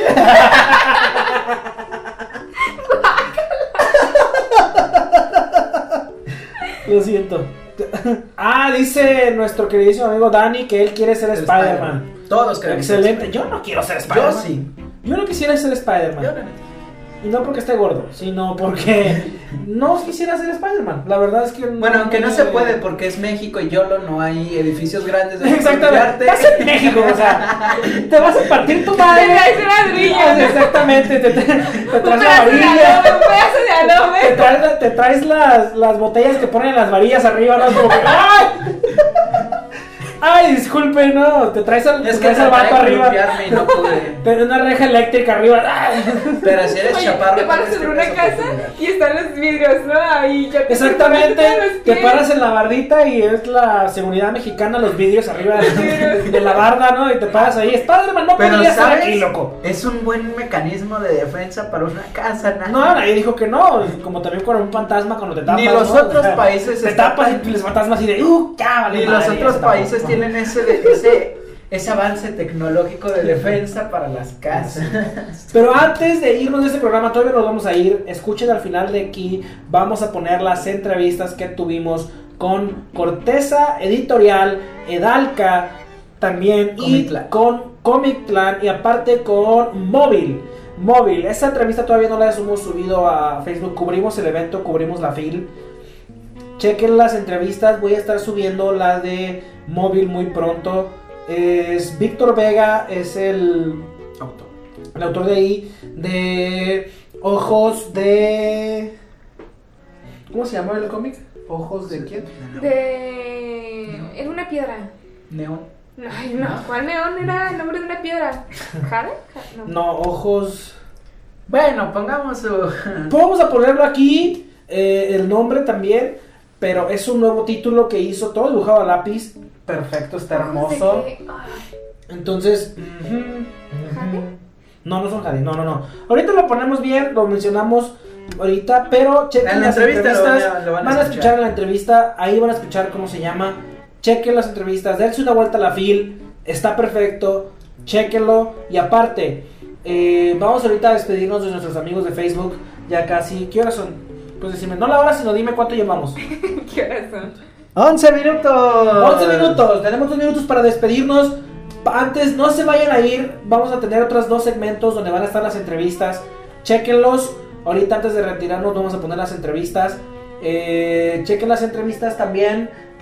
Por favor, despídete, señorita Mandrágora. de Bueno, pues esto fue todo por el día de hoy. Muchísimas gracias por habernos sintonizado. Esperamos que todavía todo haya sido de su agrado. Los esperamos el próximo miércoles a la misma hora, de 11, a partir de las 11, por el mismo lugar, por fondoradio.epici.com. Y pues ya saben, ¿no? Les recuerdo el número por si gustan un día marcar en vivo o si gustan mandar mensaje. Es 33 19 17 48 04. Va de nuevo, 33 19 17 48 04. Y no olviden que estamos en la rifa de un de cómic. este cómic. Vamos a rifar este cómic que fue un regalo de nuestros amigos de Corteza Editorial. Muy buen cómic. Menta, muy, muy buen cómic. Muy bonito. A él no lo dejamos que lo leyera porque da spoilers. Pero yo sí lo leí, está Pero muy ella y yo ya Sí. lo leímos. Ahorita que te acabe este en vivo, lo va a leer. Pero por eso antes de no lo dejamos. Porque el muchacho da spoilers No, y me o vale. sea, o sea, me emociono eh, eh, contando la historia y pues se me va. O sea, no es Sí, como sí, que o sea. de que quiero arruinarles lo que. O sea, no, no, no hago spoiler, no soy tan malo. Exactamente, no, pues sí. Pero Pero, me emociono, es, sin querer. Pero vamos a estar rifando este cómic llamado Menta, la princesa de los Kikigotes. De parte de nuestros amigos de Cortés Editorial, vamos a estar rifando este bonito cómic. Está muy bueno, la verdad. Sí. No nomás por decirlo, está excelente, tiene muy buena calidad. Eh, chéquenlo y dense la oportunidad de ir a la FIL y conocer todo este. Bueno, todos estos que tenemos aquí son ejemplares de ellos, todos los que están aquí enfrente. Tenemos de Fairy Bitches, tenemos el volumen 1 y 2. Tenemos eh, amalteados para los más pequeños. Tenemos también aquí a Niebla, a Maltea. Tenemos todos esos eh, cómics que son de ellos. Y aparte, si les gusta el terror, también tenemos aquí eh, Deimos, así se llama. Terror sin Deimos Terror sin Límites. Eh, también tenemos eso. Y dense también una vuelta para que conozcan el nuevo libro de un compañero, un amigo nosotros español, que le mandamos un saludo. Las y Las Tres Reinas, así se llama. Novela Las Tres Reinas. Chequenlo, así se llama. Habla de las tres mujeres esposas de los tres Reyes reyes magos. Magos. ¿Qué pasó con ellas cuando fueron a visitar al niño Jesús? ¿no? Chequenlos, es un grupo de mujeres a cargo de un grupo de hombres. ¿no? Sí. Está muy bueno. Y también tenemos la leyenda de la flor de Cempasúchil, que es de Comic Clan. Chequenlo también. Ese no lo tenemos aquí, pero No tendremos. lo tendremos. Es, eh, dense una vuelta a la fil, chequen a todos ellos. Sin afán de decir nada, pero son muy, muy, muy buen ah, material y muy buenos dibujos, arte, todo está excelente. Es fascinante ver el talento que hay en, en- en- en México. Y chéquenlo, este cómic lo vamos a estar rifando. Menta, la princesa de los Kikigotes que es de parte de nuestros amigos de Corteza Editorial. Y después, ¿por qué no? Vayamos rifando unos y cada uno de los que tenemos aquí enfrente. Ya lo Y ese siga rebelde. Mírate, este es rebelde, ¿no? Este, este cómic es muy rebelde, no se quiere quedar ahí. Aquí está, ok, ok. Chéquenlos. Eh, hola, Mirel. Ay, Se volvió. Se volvió a caer. Deténlo aquí, por favor. Enséñalo así, ¿no? Eh, hola, Mirel, ¿cómo estás? Estamos así ahorita haciendo este. le- rifando este. Cómic. Cómic. cómic de, es, una- es un cómic mexicano de mujeres, para mujeres, pero también los hombres lo podemos leer. Está muy bonito. El arte no le pide nada a todas las editoriales grandes. Es un- una hermosura, de verdad. El material, la historia. Y se van a quedar con ganas de leer más. Participen en nuestra rifa y llévense este bonito cómic. Menta, la princesa de los Quijotes de Cortés Editorial. Y les mandamos un saludo a nuestros hermanos también, los que están ahí en la fil, que andan con todo ahorita. Y pues antes que nada despedirnos y gracias por estar con nosotros estas dos horas. Al final le vamos a poner entrevista, primero que nada con... eh, vamos a poner una entrevista primero con los de Corteza, luego vamos a ir con los de Edalca, Comic Plan y Móvil. Checa las entrevistas al final. Todos los miércoles a las 11 de la noche tenemos el programa de... Ey, güey, todos somos otakus. Exactamente. ¡Ey, güey! No sé qué todos somos otakus. pero- Se revolvió el muchacho, no sé qué dijo. Pero, ¡ey, güey! Todos somos otakus. Escúchenos a las 11 de la noche todos los miércoles Por y los domingos. Exactamente. Y los domingos hacemos en vivo y vamos a estar cubriendo la Con Comics que ya viene. Ya viene. Vamos a estar cubriendo la con cómics. Esperen ahí unas entrevistas también. A ver con quién las podemos conseguir. A ver con quién, qué invitado tendremos. Y muchísimas gracias. Y excelente noche, bonita noche. Vamos a dormir esta noche, este miércoles que ya está, ya se tarde. Pero bueno, nosotros, ustedes se pueden quedar escuchando. Vamos a tener todavía otras dos canciones y otros dos segmentos un poco cortos para escuchar un poco de la entrevista. Y si la quieren ver completa ahí en video, en el Facebook de Fondo Radio. A mí me encuentran en redes sociales como Chris Achat. Eh, Mandrágora-2103. Y a mí me pueden encontrar en Instagram como Chuy, ya pronto pondré más, más redes. Pronto Quizá, pondremos si me, si apetece. Y muchas Si gracias nos por siguen. estarnos- si nos siguen. Muchas gracias por estar sintonizándonos en esta noche y esperemos que tengan una bonita y fría noche. Y Sueñen con sus waifus. se acerca Navidad. Y con Y sus los que están en Facebook, recuerden, ahorita, ahorita, no va a ser en la noche, va a ser ahorita. Ahorita en media hora vamos a estar en Territorio Águila en el bar que se llama Cervecería Montreal. Cervecería Montreal, escúchenos, va a estar Territorio Águila, va, va a estar todos ahí presentes viendo al América. Tu servidor también va a estar ahí, van a estar todos los demás, que va a ser Rodolfo, César, Rodolfo, perdón, va a estar Rodolfo, Fausto, David, no sé quién más va a estar ahí, pero chequenlo, revísenlo y no sé, habrá remontada, no sé, yo no sé cómo va a estar el rollo ahí, pero sintonícenos Territorio Águila ahorita, 5 y media. Muchísimas gracias, excelente noche y excelente día para los que están viéndonos en vivo por Facebook. ¡Hasta la próxima!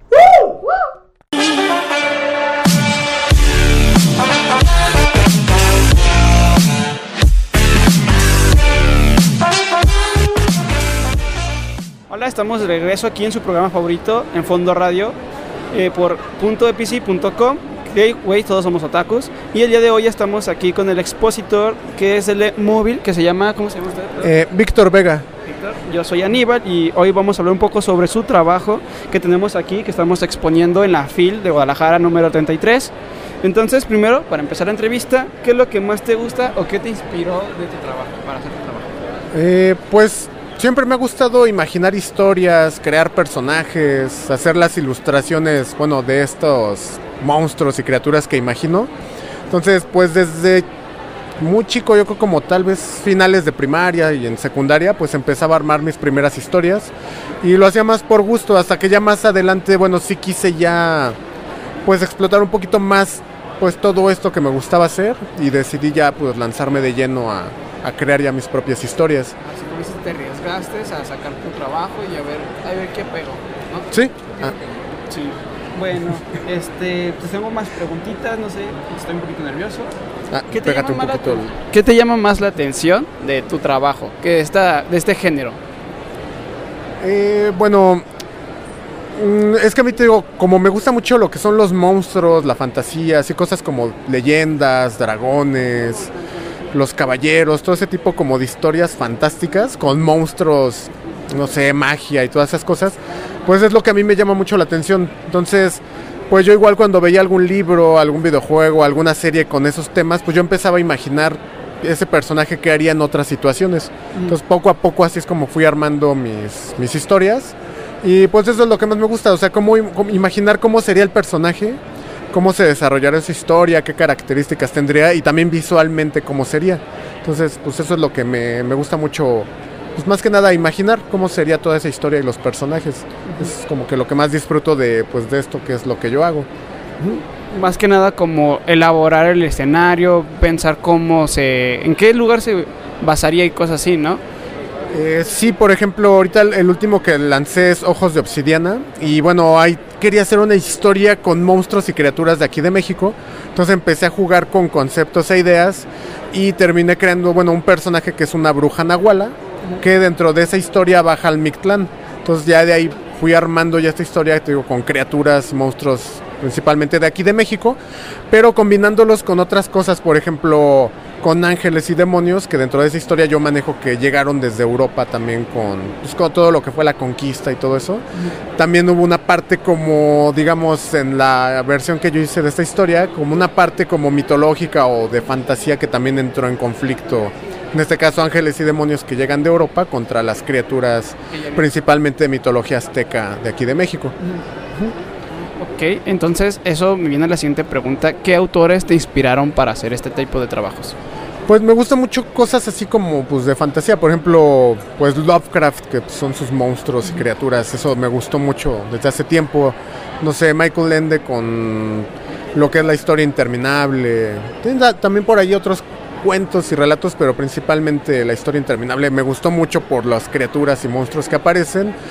O, ay, es que es Úrsula, pero no me acuerdo su apellido. Por ejemplo, el mago de Terramar, que es, es- la autora se llama Úrsula, pero no me acuerdo de los apellidos. Pero también cómo maneja la magia y que hay dragones, cómo, cómo es un mago que eh, es un mago como un poco más rudo y que también va como una escuela de magia, pero es digamos muy diferente a lo que es como Harry Potter, todo eso. Digamos, Harry Potter pues, no, no es como tanto de mis favoritos, aunque también es padre ahí toda esa parte como de escuela de magia y todo eso, pero me gustó más el del mago de Terramar, cómo manejaron todo eso. Entonces, ese tipo de historias o de autores son los que a mí me, me gustan mucho pues sus historias. Y de repente también un poquito luego como cosas hacia cine como Hayao Miyazaki, que tiene como pues películas también como muy de fantasía, magia, aunque es luego un poquito más hacia lo japonés o también un poco hacia lo europeo, pero me, me gusta también mucho como, como lo que hace sus mundos, personajes y todo eso. Ajá. Ahora sí, como quien dice, la inspiración de muchos autores de fantasía, que es lo que te llamó la atención y te, este, te trajo este mundo, que es lo que estamos viendo ahorita, que son los personajes que, tienen, que tenemos aquí atrás, que es el nuevo libro que se puede decir, o cómic que están manejando. Sí. Sí, y bueno, tenemos otra preguntita. ¿Qué es lo que te gusta más de tus personajes? ¿Qué lo, ¿Cuál es tu favorito como en sí? Eh, pues no sé cuál sería tanto el favorito. Lo que pasa es que a mí me gusta mucho como personajes que sean raros. O sea, mm, por ejemplo, Obsidiana es una bruja que tiene un ojo negro y uno blanco. Entonces sí tiene un ojo que de hecho es de Obsidiana, por eso así se llama el título de la obra, es Ojos de Obsidiana. Eh, pero también es un personaje muy malhumorado, que la magia no le sale muy bien. Entonces me gusta como que los personajes no sean perfectos, como que tengan muchos como defectos. Y eso, bueno, a mí me gusta ir viendo cómo, cómo, bueno, yo me voy imaginando cómo se van desenvolviendo en la historia a pesar de esos defectos que tienen. Entonces a mí me gustan más los personajes que tienen cosas extrañas. Por ejemplo, tengo otra historia que es Monstrum, que son tres haditas y ellas les gusta imaginar que viven aventuras, que son piratas, que son caballeras. Pero por ejemplo sale una bruja que es muy malhumorada, que de hecho eh, nada más tiene un ojo, o sea, está tuerta, también le falta una pierna, entonces de repente también personajes digo así que tengan como, pues de repente a lo mejor alguna limitante o algo distinto. Por ejemplo, también una de las haditas, sus alas son muy pequeñas y no puede volar. La otra es muy miedosa, aunque tienen también sus cualidades, pero como que me gusta ponerles también cosas que luego les causen como que problemas a la hora de irse desarrollando la historia para que, bueno, a mí me gusta que te genera luego como cosas un poco más interesantes a la hora de narrar la historia porque no son personajes que resuelvan todo tan fácilmente. Me llama mucho la atención eso, que los personajes no sean como que muy perfectos, sino tengan cositas que, que no les ayuden, como ya sea el carácter, algún problema a lo mejor físico, o a lo mejor, no sé, su personalidad, como la bruja obsidiana, que es también así como muy gruñona o muy directa cuando habla, entonces luego es muy fácil que se pelee o choque con otros personajes. Entonces eso es lo que me gusta al armar historias, o eso es lo que me gusta también al crear personajes, que sean como más o menos de ese tipo. Ahora sí, como la comparación, los personajes, si nos basamos en autor, como por ejemplo los personajes de Harry Potter, que sí son personajes de alguna manera perfectos, que no se le ven mucho sus defectos, y si pasamos como George Martin, que pues tiene personajes que se ven muy humanos, que todo lo que ocasionan son conflictos, así más o menos. Sí, eso me gustan los personajes, y como dices, por ejemplo, Harry Potter, algo, pues lo que te digo, no soy tan a lo mejor fan, es que, por ejemplo, como que ya viene como con el destino, como que tú vas a ser el mago poderoso, digo, ya después explica el por qué, pero eso de que como que luego se tenga como un poder frente a su enemigo que es Voldemort, por un hechizo que le lanzaron, pero aún así el personaje como que mm, es algo que le otorgaron, no es tanto algo que él fuera desarrollando, que fuera defecto de él. Entonces, eh, lo que tú decías, por ejemplo, el mago de Terramar, pues él también tiene un carácter fuerte y hay una parte donde él, por querer presumir su- sus poderes mágicos, desata como un monstruo que hasta lo deja con cicatrices y un poco desfigurado. Entonces, o sea, me, me llama más la atención personajes como esos o como lo que mencionas de Martin de Juego de Tronos, que tienen muchos defectos, aunque también tienen sus cualidades, pero yo siento que eso hace personajes más interesantes y más humanos, porque todos somos así, o sea, todos tenemos ciertas cualidades, pero también tenemos todos así defectos que pues de repente brillan más uno u otro, de repente brilla lo bueno y de repente brilla bueno, lo, lo malo, ajá. Pero eso también genera como que yo siento que historias y personajes más interesantes, que hacer un personaje así como muy perfecto, que resuelve todo como que muy fácil o muy poderoso. No sé, eso eso no me llama tanto la atención. O sea, los más humanos prácticamente. Sí. Eh, este, tengo otras preguntitas. Eh, Una de otras es este, ¿qué, ¿qué es lo que haces tú cuando tienes un bloqueo creativo? ¿O qué también lo que haces para también como decir, ah, esto lo quiero manejar así, ¿qué, ¿en qué me puedo ver aparte más para respirar? Eh, pues yo lo que trato es no aferrarme a tratar de resolverlo como, como a la fuerza, sino a lo mejor de repente estoy armando mi historia y hay una parte donde no sé para dónde dirigirla o no sé cómo resolver una situación. Pues entonces a lo mejor lo que hago es ponerme en el, en mi caso como también hago la parte visual de los personajes, los diseño, puedo también ponerme a hacer dibujos del personaje y también eso de repente te puede dar ideas, a lo mejor de cómo desarrollar la historia o elementos de su personalidad o cosas así. Por ejemplo, yo brinco mucho entre escribir la historia y de ahí dibujar a los personajes. Esto genera que mm, cuando los estoy visualizando me da más ideas del personaje. Por ejemplo, si le pongo tal vez una chamarra, una mochila y tiene ciertos elementos, pues de ahí puedo empezar a imaginar, a lo mejor esa mochila se la obsequió una persona especial o se la encontró y tal vez ahí descubre algo dentro de esa mochila que continúe la historia. No sé, o sea, digo, ahorita son así como ideas rápidas, pero al visualizarlo también empiezo a ver por qué trae ciertos elementos el personaje y eso también me puede ayudar a desarrollar la historia. Por ejemplo, hay unos personajes que estoy apenas armando para, para otras historias que quiero hacer más adelante y son como caballeros, pero empecé a ver, bueno, si le pongo ciertos elementos que utilizan de dragones, a lo mejor en su armadura traen, no sé, escamas de dragón, cuernos o, o otras cosas que utilizarían para hacer magia. Entonces, digamos, aunque es una idea a lo mejor muy simple, pero ya visualizándolo ya empiezo a armar cosas diferentes. Ajá, pero eso salió más de estarlo dibujando que de estarlo imaginando. Se me ocurrió ya al verlo, lo que estaba dibujando, ah, esto podría ser tal cosa o podría ser algo mágico o, otro tipo de objeto, entonces de ahí me surgen ideas al visualizarlos. Entonces brinco un poco entre escribir la historia, dibujarla y regreso a corregir cosas de lo escrito y de ahí puedo regresar al dibujo. Entonces, como que mi forma de crear historias es un poquito, pues no sé, yo siento que a lo mejor diferente a la de otros que a lo mejor se enfocan más en solo escribir o solamente dibujar. Entonces brinco entre ambos. Ahora sí como quien dice, lo vas moldeando poco a poco dependiendo de qué es lo que te va inspirando, si lo dibujaste o corregirle en lo literario. Bueno, este, un poquito ya para acabar, no sé, algo más que nos quieras platicar de tu trabajo, algo de lo que tengas por aquí. Ah, bueno, igual también, bueno, si pueden venir a visitar la feria, pues sería muy padre porque no solamente está mi proyecto, hay muchos proyectos independientes que son propuestas nuevas, digo.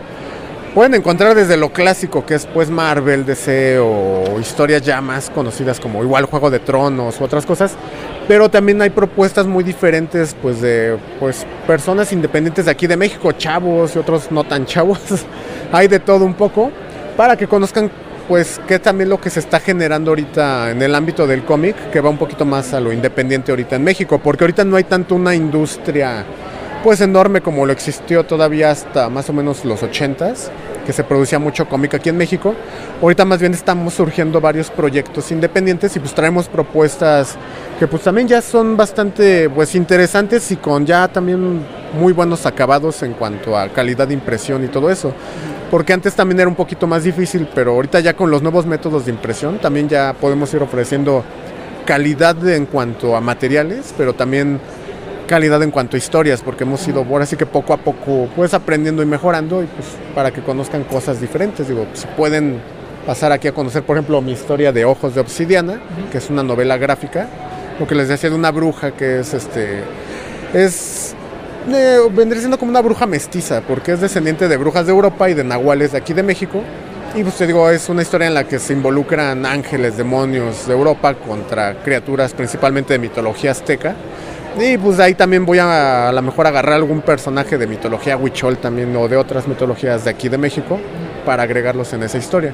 Entonces pues digo, son cosas que son pues diferentes a lo que puedes encontrar de, de los cómics más tradicionales o normales. Y, pues, para que vean cosas distintas. Ahora sí, como que dice, propuestas. prueban diferentes cosas. Ujú, Sí. Aparte es un concepto diferente el brujo o la bruja que usamos aquí en México, en la cultura mexicana, al tipo de bruja que usan en, ahora sí como en la cultura europea, como que, como dices, aquí son nahuales, son como sacerdotes, entonces se maneja diferente tipo de cultura. Sí. Sí, aunque esta, esta bruja tiene una mezcla y como que un poquito de ambas, por la parte que trae también descendiente de brujas de Europa. Entonces ahí esta se mezcla un poquito.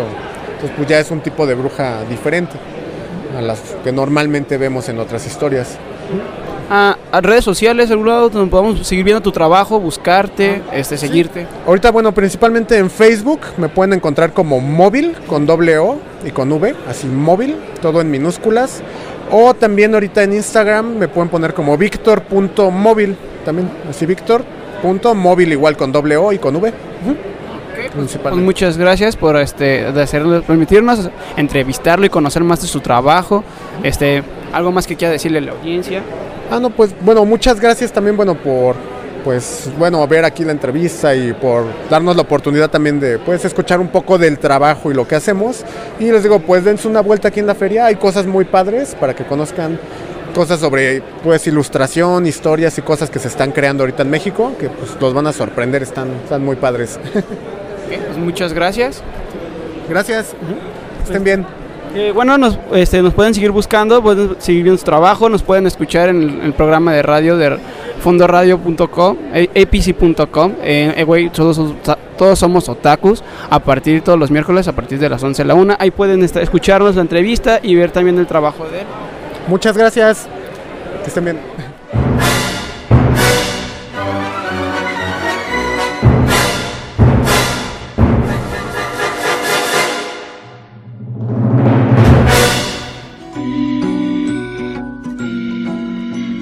Radio presentó